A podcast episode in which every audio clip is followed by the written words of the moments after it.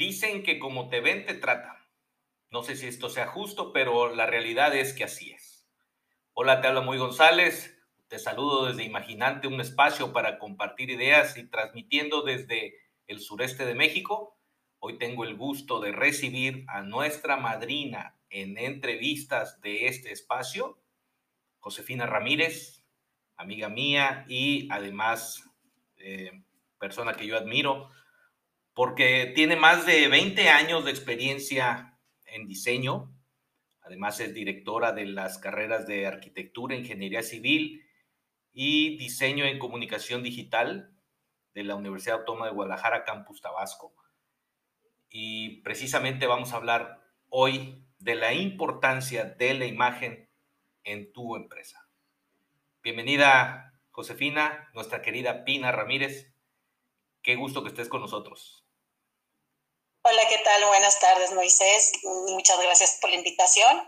Y sí, es un tema bien importante y te voy a decir que con mi experiencia de todos estos años, me llama la atención que aún hay empresarios y empresas, servicios, que no le damos la importancia, no le damos la importancia a esa imagen, a cómo nos van a identificar allá afuera o cómo vamos a comunicarle a aquellos clientes lo que somos por dentro y lo que somos por fuera.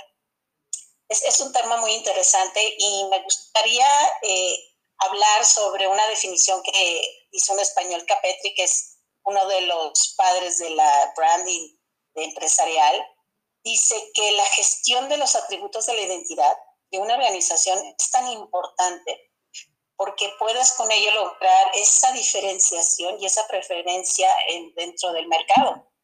Entonces, si no tienes esa diferencia, ya sea con tu marca, pues te puedes perder en el mundo de los productos similares a los tuyos, por ejemplo, o, en los servicios como los tuyos. Si no generas esa parte de diferenciación, hoy en día es más complicado por las redes, por la comunicación digital, por la variedad de tantos productos. Hoy hay un jabón, pero hay un jabón que es para la piel, un jabón que es para hombre, un jabón que es para niños, un jabón existe una diversidad de, de productos muy similares a uno solo.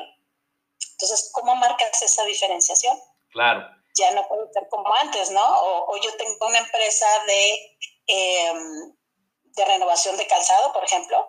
Bueno, ¿qué hay de diferente en el tuyo y cómo lo comunicas por medio de la imagen? Claro, entonces yo, yo ahí me llevaría la, la, primera pregunta, Pina. ¿Cuáles serían, digamos que los tres eh, errores que tenemos que evitar siendo empresarios, siendo emprendedores, que tenemos que evitar para generar una buena imagen? Ok.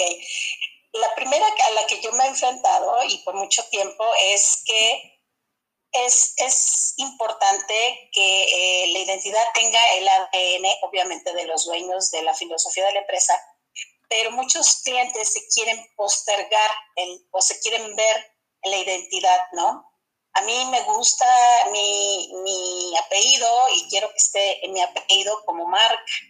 Hay marcas que sí tienen apellido y hay, hay géneros que sí. Por ejemplo, la marca de ropa, que son firmas de autores, ahí sí es adecuado utilizar el nombre del autor.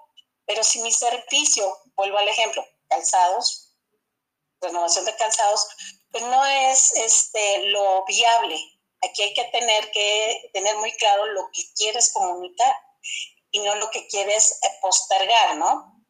Como trascender. Muchos clientes quieren trascender y, quieren que su nombre aparezca en la marca o sus iniciales o las iniciales, lo que es peor, en las iniciales de él y el socio, y si son tres socios, bueno, se convierte eso en, en un problema que es una contracción no, no fonéticamente atractiva. Y lo que hacen los clientes, fíjense bien, porque si es un buen servicio, el mismo cliente cuando no se siente identificado con ese nombre, esa identidad, crea el suyo propio. Mm. ¿Sí? Inventa el nombre. genérico. Le empieza a decir, o por donde está la calle de la renovación de calzado, o porque, ah, eh, vamos a donde arreglan zapatos de don Pedrito, que don Pedrito es el que atiende ahí, y dejan de llamar la marca. Entonces estamos en el riesgo. Ese sería como que el primer error. El primer error es el meter el nombre. Muy bien. Los que sí. Sí, hay que atender. El segundo es no darle la importancia, que es el tema de hoy, el no tomarse en serio. A mí me llama la atención cuando, sabes que siéntate conmigo, vamos a visualizar cuál es el mejor nombre identifica tu marca, porque hay que tomar en cuenta que el logotipo, que es la cuestión gráfica, pues se va a ver, pero tu marca va a trascender fonéticamente, va a trascender de boca en boca. Es como se mueve la marca. Y si no tienes un buen nombre o no haces una selección adecuada de un buen nombre, pues vas a tener un error muy caro a futuro para volverlo a cambiar. ¿Sí?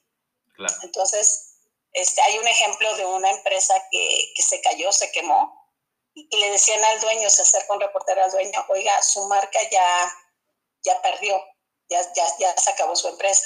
Y dijo, no, lo que se quemó fue el edificio, mi marca sigue vigente. Entonces, es entender que la marca es un activo fijo y no tomarla en serio, es el segundo error más grande. ¿sí? Interesante. ¿Y el tercero, opina?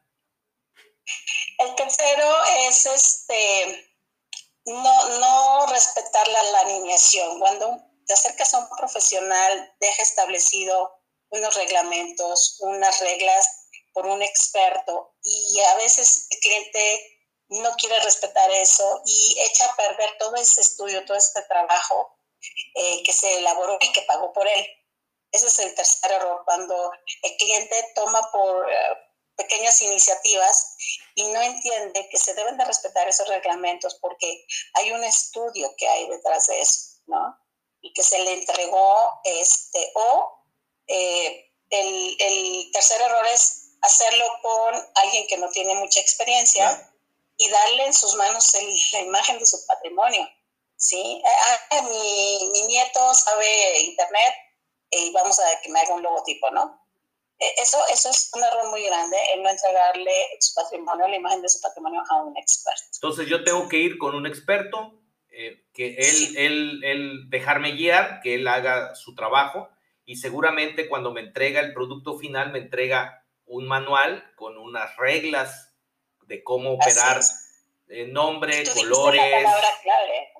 Exacto, la palabra clave es guiar. No hay como dejarse guiar de un experto, así como te dejas guiar con un médico, pasa lo mismo con un diseñador profesional, que te guía cómo hacer crecer esa marca, cómo potencializarla. ¿sí? Entonces, debes invertir, esa es otra cosa, que se debe de invertir en eso para tener una marca que trascienda. Te sale más caro hacer una marca para salir del paso a salir, a, realizar una marca que va a trascender, ¿sí? Y que desde el principio se fue construyendo paso a pasito, ¿sí? Entonces es mejor invertir un poquito y tener mi marca, ¿sí? Y que vaya creciendo y se vaya potencializando lo más posible. Pero cuando tú pagas una marca de 100 mil pesos, pues a lo mejor te van a dar un clip art que se encontraron en el internet y te lo vendieron como autoría propia, cuando no lo es. ¿sí? Entonces, aparte que te vas a meter en un problema legal que ya ha sucedido, ¿sí? Desde partidos políticos, empresas que han sido plagiados logotipos porque se mandó a hacer con alguien que no tiene la experiencia, ¿sí? Y que no tiene pues, la ética profesional y, lo vende como tal. Entonces, no hay cómo acercarse a un experto. Muy bien, y entonces eh, la otra cara de la moneda, si estos serían como que los, los tres principales errores a los que se enfrenta un emprendedor al, invertir en su imagen. Este, ¿cuál, es, ¿Cuál debería ser el, el el, deber ser o, la recomendación principal que Pina Ramírez nos daría eh, sobre nuestra imagen empresarial? Yo creo que eh, tendríamos que aprender de otras culturas como Japón, en particular esa, esa cultura yo la admiro mucho porque el diseño está sobre todo. O sea, no hay cosa en Japón que no se conciba primero el diseño, la identidad, ¿sí? Entonces, lo que pasa aquí en el proceso, sobre todo para emprendedores, que la parte de diseño no aparece en el proceso. Aparece mercadotecnia y casi hasta el final, pero no hay un paso donde diga tienes que diseñar tu marca casi, casi después de la idea. Es como cuando nace un bebé. Nace el bebé, inmediatamente hay que ponerle un nombre de acuerdo a lo que queremos que sea esa persona, cómo quieres que sea esa persona, ¿sí? Si quieres que tenga una personalidad fuerte, pues le pones un nombre fuerte. y aquí en México no, hacemos que el niño crezca y ya cuando nos piden documentación ah, hay que ponerle una marca, hay que ponerle un logotipo y, lo primero que se viene a la mente. Tenemos que aprender de otras culturas, de cómo se hace eh, la idea en conjunto a una identidad de ese proyecto, de esa idea fabulosa del proyecto de negocio y luego ya irla creciendo, irla alineando con los objetivos estratégicos de la empresa, con la filosofía y es más fácil, más sencillo y sobre todo más económico. ¿Sí? Es más difícil después porque tienes que alinear todo hacia la marca y ya tienes cinco años de haber nacido, entonces es más complicado para ti como empresario alinear todo. Yo me he encontrado con empresas, ¿sabe qué? Ok, esta es una nueva identidad, pero vamos a tener que cambiar papelería, vamos a tener que cambiar pintura de fachada, vamos a tener que cambiar uniformes. Sí, claro. Sale Darle la vuelta es complicado, ¿no? Entonces, lo mejor es. iniciar bien desde el... desde, eh, claro, desde que empieza toda esta aventura, tener esto como un, uno de los temas principales. Muy bien, pues este, yo en verdad eh, te agradezco, Opina, que hayas estado con nosotros. Eh, ha sido un honor. Espero que no sea la última vez, que pronto te tengamos de vuelta con otro tema. Y este, y bueno, pues eres la madrina de, de Imaginante. Muchísimas gracias y recuerden que la marca somos cada uno de nosotros lo que comunicamos. Muchísimas gracias. Gracias, gracias y gracias a todos los que nos oyen. Eh, se despide Moy González transmitiendo desde el sureste de México. Esto es Imaginante, un espacio para compartir nuestras ideas. Que estén todos muy bien.